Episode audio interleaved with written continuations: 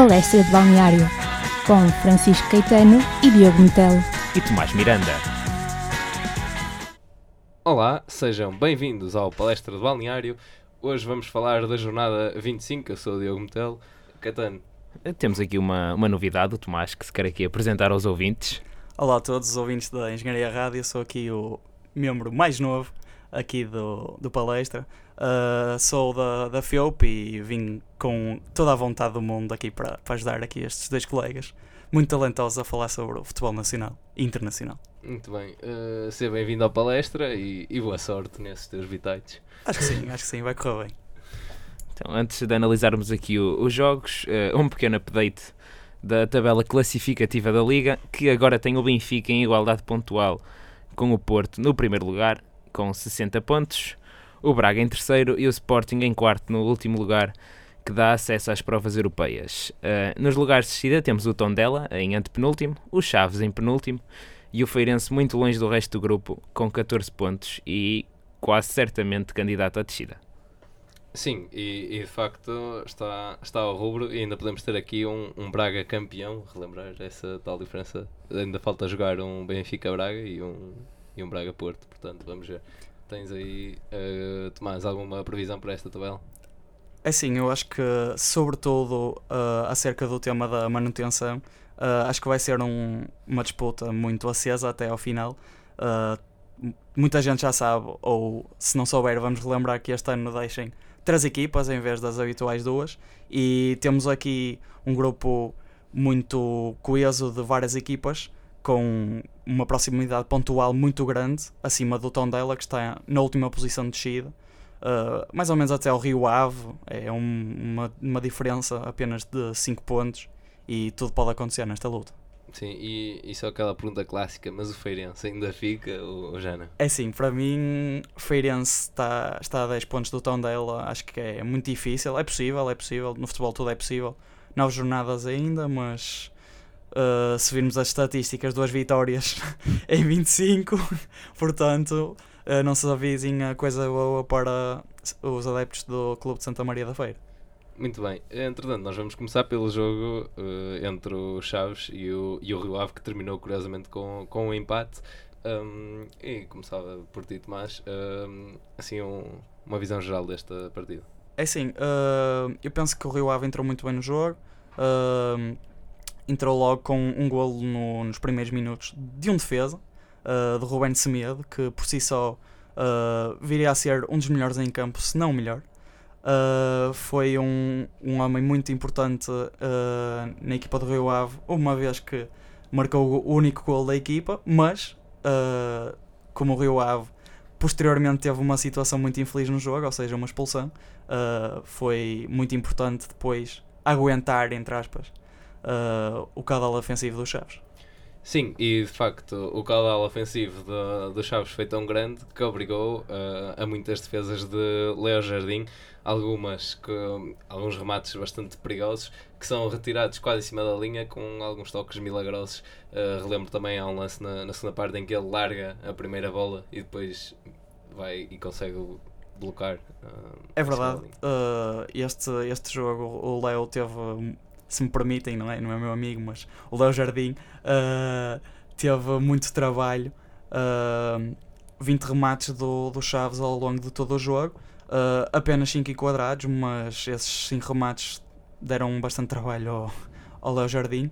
Uh, e 11 remates uh, destes 20 foram dentro da área, revela que a defesa do Rio Ave esteve um bocado aos patins mesmo para, para aguentar o, o Chaves.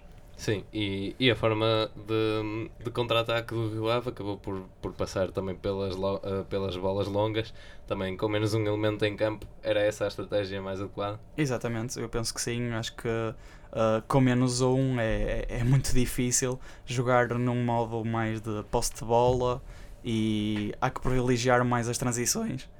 E os contra-ataques é uma situação muito típica de uma equipa que está reduzida a 10. E eu acho que agora está na hora de passarmos à vitória do Marítimo frente ao Moreirense, uma reviravolta espetacular do Marítimo que entrou a perder eh, com dois falhanços posicionais incríveis e o, o Moreirense aqui que parece, parece aquela equipa entre os, os não candidatos ao título a mais perigosa a ser surpreendida. Uh, estavas à espera, Tomás? Sinceramente, uh, esperava uma vitória do Moreirense, ou um empate pelo menos, uh, atendendo ao, ao, desempenho de ambas as equipas esta época. curiosamente, este jogo e esta temporada também se deu assim, é entre uma equipa candidata aos lugares europeus e uma equipa que está na fuga à despromoção. curiosamente, esta época os papéis teóricos inverteram-se um pouco. Lá está, por isso estava à espera da vitória do, do Moreirense. Estava numa, numa época fantástica, das melhores do clube, se não a, a melhor. Uh, e a entrada no jogo da equipa de, de Moreira de Cónegos assim também o ditou. Arseni logo aos 3 minutos e o Chiquinho também está a fazer uma época fantástica, espetacular mesmo. Uh, marcaram logo dois gols e o Marítimo uh, pensava eu que estava encaminhado para mais uma derrota. Sim, mas acaba por ser Joel o herói desta partida com dois golos uh, a dar a volta ao resultado e a garantir aqui três pontos muito preciosos para a equipa de Petit. Destaque aqui também para, para o Charles. Eu acho que essa defesa do Charles uh, espelhou bem o que, o que se passou. Foi uma defesa foi espetacular mesmo, um voo incrível do guardião da equipa insular. Uh, e como estava a dizer, espelhou completamente o que se passou. Uh, o Moreirense por cima, uh, remates, muitos, muitos remates, 5 remates enquadrados e uma, um domínio maioritariamente da equipa do Moreirense, até ao, ao, lá está, ao aparecimento do, do Joel Tagó, que estava desaparecido, tinha andado desaparecido. já esteve nas bocas dos jornais para uma possível ida uh, para um clube grande, mas voltou a aparecer e vamos ver se ele desperta novamente esse interesse dos, dos grandes em Portugal. E portanto, pode ir para o Braga? Poder pode, o Braga está no seu direito de o tentar aliciar a isso, mas acho que sim, acho que seria uma boa movimentação deste jogador para o seu desenvolvimento pessoal, visto que o Braga está num processo de crescimento e continua a aproximação aos crónicos três grandes, sendo já, para muitos, um grande. Uh, obrigado pela tua opinião. Vamos, portanto, passar para o jogo do, do Braga frente ao Vitória, uh, que terminou com uma vitória dos bracarenses, passo o plenasmo, um, para, um, por 1 a 0, gol de Ricardo Horta aos 34 minutos. Sim, eu acho que os derbys do Minho nos últimos tempos têm andado uh, decididos já a partida. Uh, um início mais ameaçador dos bracarenses, com destaque para aquela jogada individual do Diego Souza. A bola acaba por sair por cima, mas fica o destaque para os, os to o toque muito bom com, com os pés. E aos 34 minutos, Ricardo Horta marca numa recarga e acaba por impor alguma justiça ao resultado. Eu acho que o Vitória apostou muito nas dificuldades que o Braga tem nas bolas paradas, Diogo, e também falar daquela defesa do, do Tiago Sá muito apertada naquele cruzamento junto ao poste. Sim, esse lance também já foi a seguir ao, ao golo, se não me engano, uh, e foi, foi bastante perigoso. Uh, eu acho que ali não é propriamente uma questão de posicionamento, porque o mais previsível até seria um cruzamento para, para os homens que estavam na área. Uh, mas depois ali, aquele no limite, deu, conferiu mais alguma tensão à, à partida. Acho que é sempre interessante. Mas é isso, concordo com, com o que estavas a dizer e, e o Braga acaba por ter também um, uma, uma posse de bola que não, que não foi total, não foi esmagador. Até penso que, que o domínio vai para, para a vitória, mas a nível de, daquilo que constrói com, com a bola é muito melhor. E numa parte final do jogo também. Uh, talvez porque o Vitória se, se, expôs mais, víamos aquelas acelerações rápidas, principalmente pela ala esquerda, que depois até dá origem a uma jogada final que poderia ter um melhor desfecho. Um, que é um remate a longa distância, quando havia ainda alguns metros para, para percorrer.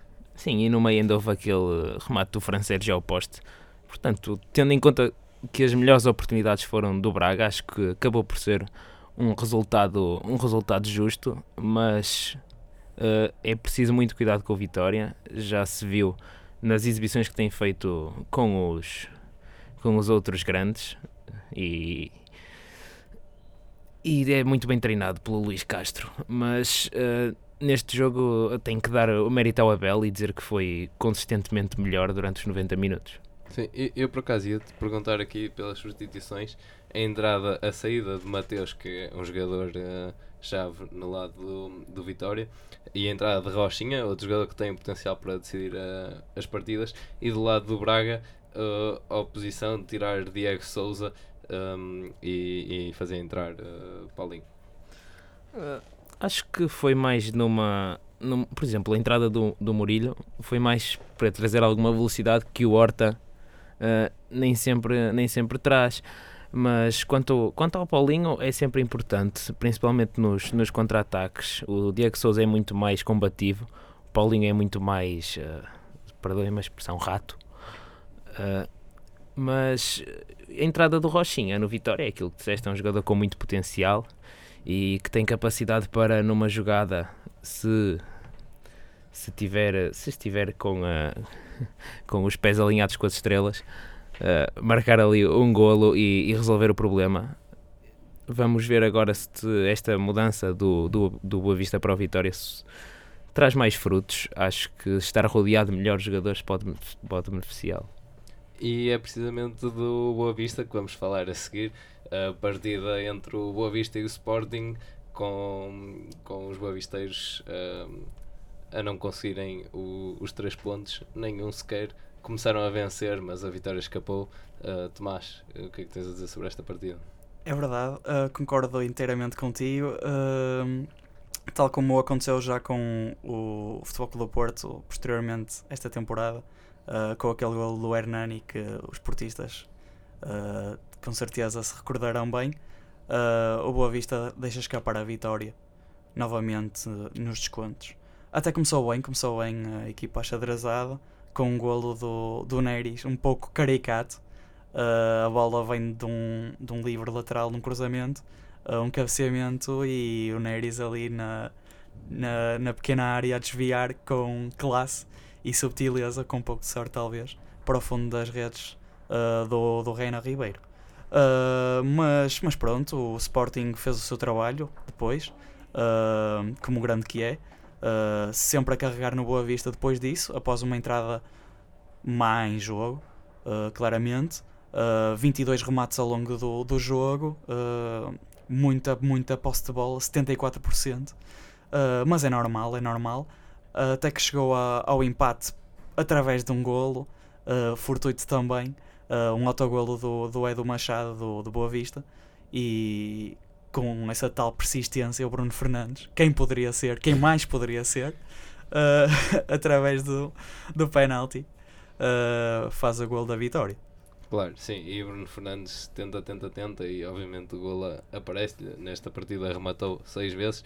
De facto, o, o Sporting tem um domínio claro da posse após esse desaire inicial. Eu até diria, uh, por acaso, o, não tanto, o Benfica nesta jornada não tanto, teve os desaires no fim, mas quer o Porto e o Sporting tiveram aqueles desaires no início também com o autogol do, do Filipe. Mas mesmo assim, um, estava aqui aquilo que, que, queria passar, era mesmo a, eficácia e a qualidade dos passes do, do Sporting, que depois, como tu disseste, uh, em cima do, do Belenenses, não dando espaço, uh, do Boa Vista, peço perdão, não dando espaço para, para atacar, e, e na a saída de bola do Boa Vista era mais pelo, pelo lado direito, também através de, de Perdigão um, e tentar que a bola chegasse a Falcone. Eu penso que muitas vezes isso falhou.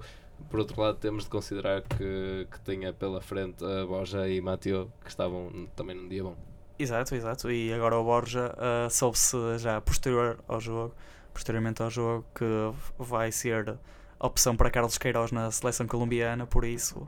Uh, dá para perceber bem o bom momento do, do jogador colombiano do Sporting. E sim, foi, foi uma tarefa complicada para o Perdigão. É, é conhecido pela a sua agilidade e o seu talento nos pés, mas desta vez não, não teve sorte. Sim, eh, por último, uh, nesta partida, só realçar a prestação de Gustavo de lado do Avista com o maior número de desarmes na partida. E agora, o, um jogo entre duas equipas cujo emblema é uma, uma ave e nenhuma acabou por levantar voo neste jogo, Tomás. Uh, um empate aqui caseiro para o Santa Clara parece ser um melhor resultado para o Aves do que para o Santa Clara. Eu penso que sim. Uh, o Aves está naquele processo de mudança de treinador. Uh, o José Mota saiu. Uh, está numa ascensão agora na tabela, mas, mas concordo, concordo contigo. Uh, o Santa Clara teve mais poderio ofensivo neste, neste jogo, estava a jogar em casa, é normal, apoio dos seus adeptos, fervorosos da Ponta Delgada. Uh, mas sim, penso que sim. Acho que neste, neste jogo uh, foi possível ver uma, um grande caudal ofensivo também do Santa Clara, com muita posse de bola dos homens da casa, 68%. Uh, 10 remates do, do Santa Clara contra 9 do Aves, o que espelha também apesar do caudal ofensivo do Santa Clara, um, um certo equilíbrio e, e, uma justiça no 0 a 0 que poderia não ser um 0 a 0, claramente. E como sempre, o Santa Clara a apostar no, nos cruzamentos, acho que com a defesa do Aves a certa altura viu-se atrapalhada. E quando não eram os cruzamentos, era o aproveitamento das segundas bolas e os remates de fora da área que o Diogo tanto gosta. Uh, mas sim, e, e acho que que o Aves soube sobreviver, valeu-lhe o ponto. Inácio parece estar a fazer um bom trabalho. E quanto ao Santa Clara, achas que esta diminuição do, do poderio ofensivo, porque o Santa Clara era uma equipa claramente muito ofensiva no início da época, se deve à ausência do, do Fernando Andrade que foi para o Porto? Eu penso que sim, eu penso que o Fernando Andrade era muito importante nesta equipa. Era o homem-golo desta equipa, claramente. Uh, mas não havendo Fernando Andrade, há outros homens capazes de, de o fazer, por exemplo, o Fábio Cardoso uh, esteve muito bem uh, neste, neste encontro, teve um passo para finalização, eficácia de passe também de 94%, o que revela por si só um, um grande desequilibrador, sendo ele um grande desequilibrador para a equipa do Santa Clara, mas penso também que as equipas normalmente que sobem depois tem aquele ano que tem a estabilidade na liga e aconteceu exatamente isso com o Santa Clara, há uns anos atrás aconteceu com o Chaves e agora na parte final talvez um pouco de quebra física esteja aliada também a essa saída do, do Fernando Andrade e por si só uma descida na tabela. Uh, concordo contigo, mas apesar de tudo, um desempenho surpreendente do Santa Clara, que é o que tudo indica, vai acabar aqui num bom lugar na tabela. E Diogo, agora quem está atrás de Santa Clara, o Portimonense, que venceu o Nacional por 5-1, mais uma goleada uh, sofrida pela equipa do Costinha, surpreendeu-te? Uh, sim, de facto, este Costinha não tem a vida fácil. e, não, e, e é, um, é, um, é um treinador que ele sempre no, no seu discurso também uh, tenta passar a ideia, ah, tal, os meus jogadores uh, são bons, hoje é ali a mau, os erros, e a verdade é que são os erros uh, individuais que acabam também por, por prejudicar bastante a, a, equipa, como tem de ser, e houve um grande aproveitamento do, da parte do Portimonense, com uh, 20, 21 remates à baliza, se não me engano, um, acaba por marcar 5 e ainda tem um penalti falhado por, por Jackson. Um, o Nacional tentou reagir, marca o gol, é uma boa jogada um, e, e chega o gol, mas de resto falta, falta ali uh, muito trabalho. Eu acho que é uma equipa, com, como também já tive a oportunidade de dizer, com Rocher, Tissone uh, e Rashidov, eu, são jogadores que ali naquela equipa do Nacional se destacam, na minha opinião. Uh, mas de facto no, no jogo jogado falta, falta muita coisa a esta equipa. Um, e, e, neste jogo acabaram por utilizar, ser um pouco mais agressivos, foram penalizados por causa disso. Tinha reparado no início do, do jogo que o Portimonense tinha vários jogadores em risco de, de suspensão no próximo jogo por amarelos e acabam o, a partida apenas com um. Já o lado do, do Nacional, amarelos atrás de amarelos até chegar à expulsão de Kalindi perto do final. Uh, Tomás, algum comentário a esta partida? Eu penso que o Portimonense é, a par do, do Belenenses e do Moreirense, uma das equipas de sensação também uh, do campeonato e acho que demonstrou todo o seu poderio neste, neste resultado. Uh, por si só bastante volumoso, mas Portimonense com Jackson Martínez, tudo é possível. E uma grande assistência do Jackson de calcanhar.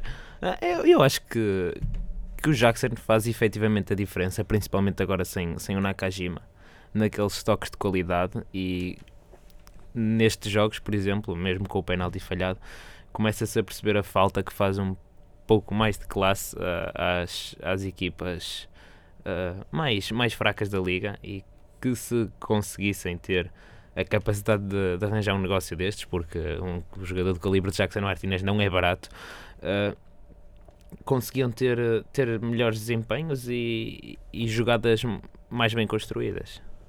Sim, e, e também outro, outro aspecto a realçar uh, nesta equipa é, é um pouco um paradoxo, porque nós focávamos tanto no, no Nakajima que também se sente um pouco a falta, a falta mas como disseste, eu acho que hum, no, isso sempre, também sempre o fui dizendo, a forma o Jackson não precisa propriamente marcar os golos, ele distribui o jogo porque ele vem atrás receber. E depois isso facilita, facilita o jogo um pouco para, para toda a equipa. Porque depois temos o, o Tabata faz o movimento para dentro da área e também surge, também tem hipóteses para, para marcar gol e depois Paulinha um, no Portimonense ele dá-se bem e, e consegue desencantar jogadas no uh, Porto até perdeu o cabelo. Mas consegue desencantar jogadas que, que admiram uh, e isso é o jogador dentro de um contexto de uma equipa um, e depois pronto há expectativas que às vezes não, não correspondem eu penso que o Portimonense vai, vai subir, vai subir na tabela e o Paulinho vai ajudar claramente o Portimonense a subir. E, e agora avançamos para, para outro jogo, o Vitória Tondela, outro resultado 0 a 0 nesta jornada, uh, também com uma expulsão para, para Tondela. Uh, Tomás, o que é que achaste desta partida? Uh, este jogo, apesar do 0-0, também com algumas oportunidades de parte a parte, um domínio um pouco superior do, do Vitória em relação ao Tondela, também pelo fator casa, um horário também convidativo e uma boa assistência também uh, no estádio do Bonfim. Uh, também penso que ajudaram a, a, uma exibição superior também do Vitória. Uh, 64% de posse de bola para o Vitória, Uh, e essencialmente muitos duelos ganhos por parte desta equipa. Muitos duelos, 56 contra 41 apenas do Tondela. Uh, acho que foi um jogo interessante. Não o 0 a 0 podia ser claramente um 1, um 2-2. Uh, mais uma vez os guarda-redes estiveram a um bom nível. Uh, e não só os guarda-redes, também os defesas de parte a parte. Uh, mas aqui destaco claramente o Vasco Fernandes do Vitória de Setúbal. Foi uma exibição fantástica deste centralão, uh, podemos assim apelidar. Uh, várias recuperações, uh, vários bloqueios de remate, interseções, foi, esteve espetacular mesmo. Exibição muito boa deste, deste central. Além disso, penso que o tom dela foi um pouco castigado, entre aspas, pela, pelo seu constante como é que eu de dizer, emaranhar do jogo. Uh, não tenho uma ideia muito definida uh, e penso que no final os adeptos também se exaltaram um pouco uh, e com alguma razão, mas em termos de entrega, penso que não se devem queixar assim tanto porque quando os jogadores estão lá dentro são profissionais e dão tudo pela, pelo clube que defendem. Sim, mas também já vinham de três derrotas consecutivas, já começa a, a pesar um, um pouco e mas neste, nesse aspecto que, que referias, de facto é, é impressionante uh, a quantidade nos duelos todos que, que houve, a maior parte foi, foi para, para o Setúbal. Uh, eu, e aí, um, não sei, tenho sempre o dedo do, do treinador e, e lançava só aqui uma, uma deixa para o Caetano. Um, faltou, faltou o efeito, o efeito Peppa. Uh, claramente, não eu acho que não há ninguém como o Tondela a, a colocar cruzamentos venenosos na área, seja de que maneira for. Não sei o que é que o Pepa faz nos treinos, mas é genial. E quando falta e não, e não está lá o efeito Cláudio Ramos, uh, fica, fica difícil para o Tondela. Mas, mas, mas espera aí, vamos, uh, tinha outra coisa para dizer, que também tinha, este foi, foi assim, acho que é mesmo o primeiro duelo entre Macarides e, e Ramos, uh, os dois guarda-redes que nós selecionávamos sempre era um destes dois um, e depois Macariz esteve, esteve um pouco fora mas neste este duelo também foi interessante como o Tomás referiu Uh, boas defesas. Só também do lado do, do Vitória, queria aqui realçar a prestação de Hildeberto. Tu realçaste Fernandes e de facto um, é, concordo, mas também Hildeberto no meio campo, precisamente para, para todos os duelos. Concordo. Uh, o Hildeberto é claramente um, um jogador a seguir uh, neste campeonato. Uh, Tem-nos presenciado com várias boas exibições e esta foi mais uma para, para acrescentar ao seu currículo. Uh, e penso que o Vitória, com este treinador, penso que irá subir na tabela. Uh, o futebol não tem sido propriamente o melhor dos melhores, mas já vimos pior com o Lito Vidigal. E penso que neste duelo entre 15 classificado e 16, um empate uh, acaba por não ser muito mau, atendendo que poderia haver aqui uma ultrapassagem por parte do Tondela, por exemplo, ou ao Vitória e o empate não, não peca uh, e não é assim tão mau quanto isso.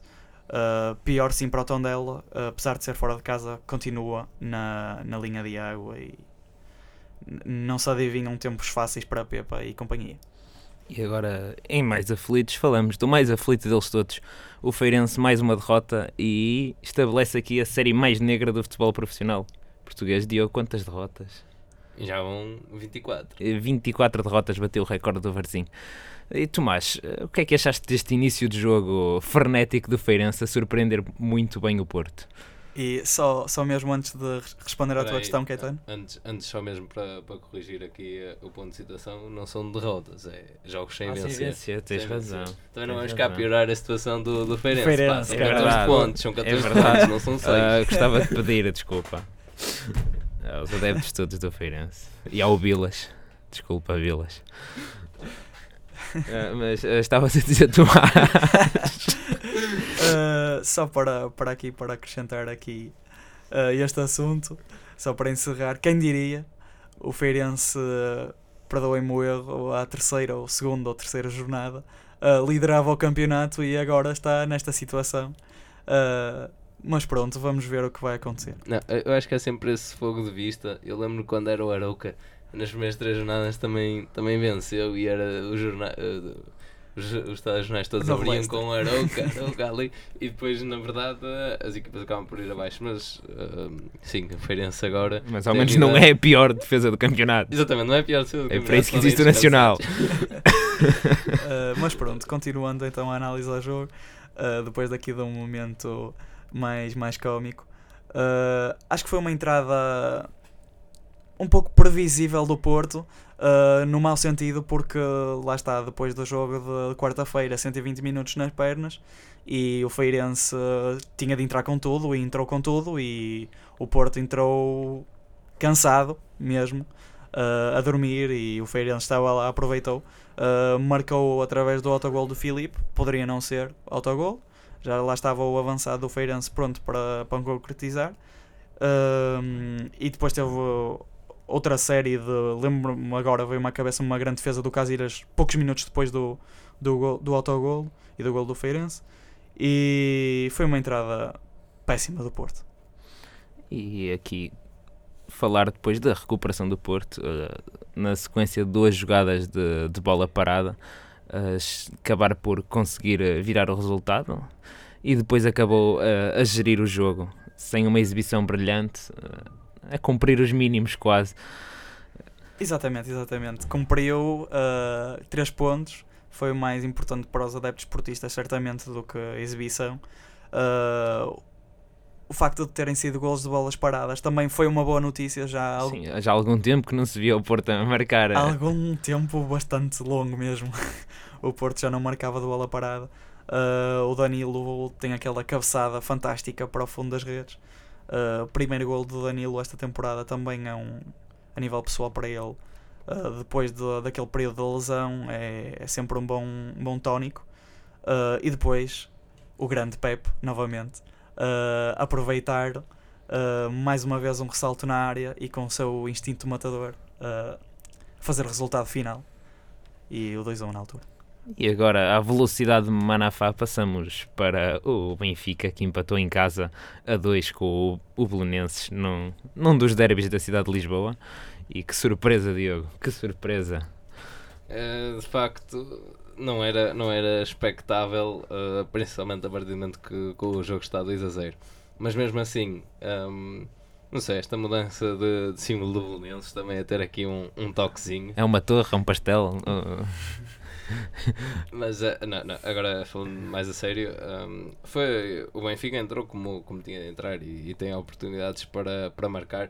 Há, há lances em que claramente não se percebe, faltava ali a direção uh, na baliza daquele remate quase no, é quase na zona do penalti e o remate vai para, vai para o lado, mas bolas a passar muito perto. Por outro lado, temos um Belenense que saía muito bem com a bola, que conseguia construir a bola e não era com, com três passos de treta, era, era mesmo construído depois lá na frente, também do lado do direito, principalmente segurar a bola e, e fazer aquela jogada de uh, está a segurar junto à bandeirola de canto, mas vai, passa para trás para o, para o lateral, dá ao médio centro, volta para, para a direita. Portanto, ali muito, muito desse jogo, as ideias de Silas, de facto, esta época estão. É, é um bom processo. Eu acho que muito, muitos jogos uh, é possível ver isso. Uh, uh, no jogo anterior tinha, tinha vencido também uh, 4 a 0, vinham moralizados. Um, e, e, depois tem esta, esta reação quando, quando sofrem o, o 2-0, um, porque não, não ficaram lá atrás, continuaram a pressionar e, e o, principalmente o segundo golo uh, do Belenenses é essa pressão em, em ação. Um, mas já o Benfica tem ali lances perigosos, também Félix na primeira parte vai com a bola do lado esquerdo e é um remate cruzado, está perto do, do golo, mas lá está, a bola, a bola não entra. Uh, e não sei se queres pronunciar mais sobre, sobre essa velocidade e o estilo de jogo do, do. Sim, acho, acho que, eh, por exemplo, contra esta equipa do, do Belenenses uh, foi menos visível. O, o Pizzi falhou, falhou alguns passes em situações que não devia, o Félix falhou muitos domínios. Uh, e também com, com o Jonas é, é diferente a exploração do, da zona entre os, entre os centrais. O Jonas não vai forçar uh, os centrais não, não vai estar colado a eles. É capaz de descer, é capaz de cair numa ala. O Seferovic, por exemplo, ah, vai a correr lá para o meio e tenta ganhar a bola. Mas acho que fez muito bom controle de profundidade o Belenenses. O Rafa teve uma exibição complicada acabou por não conseguir, eh, não conseguir explorar tão bem a profundidade como explorou contra o Porto. E falar aqui também dos, dos erros de marcação de André Almeida, que a certa altura acho que deixou, se não me engano, o Jonathan Lucas sozinho, porque uh, tentou sair uh, à queima uma bola e, e, deixou as costas completamente, completamente soltas. E também aqui Ruban Dias e Vlaco Dimos, que acabam por ser os vilões deste, deste empate do Benfica.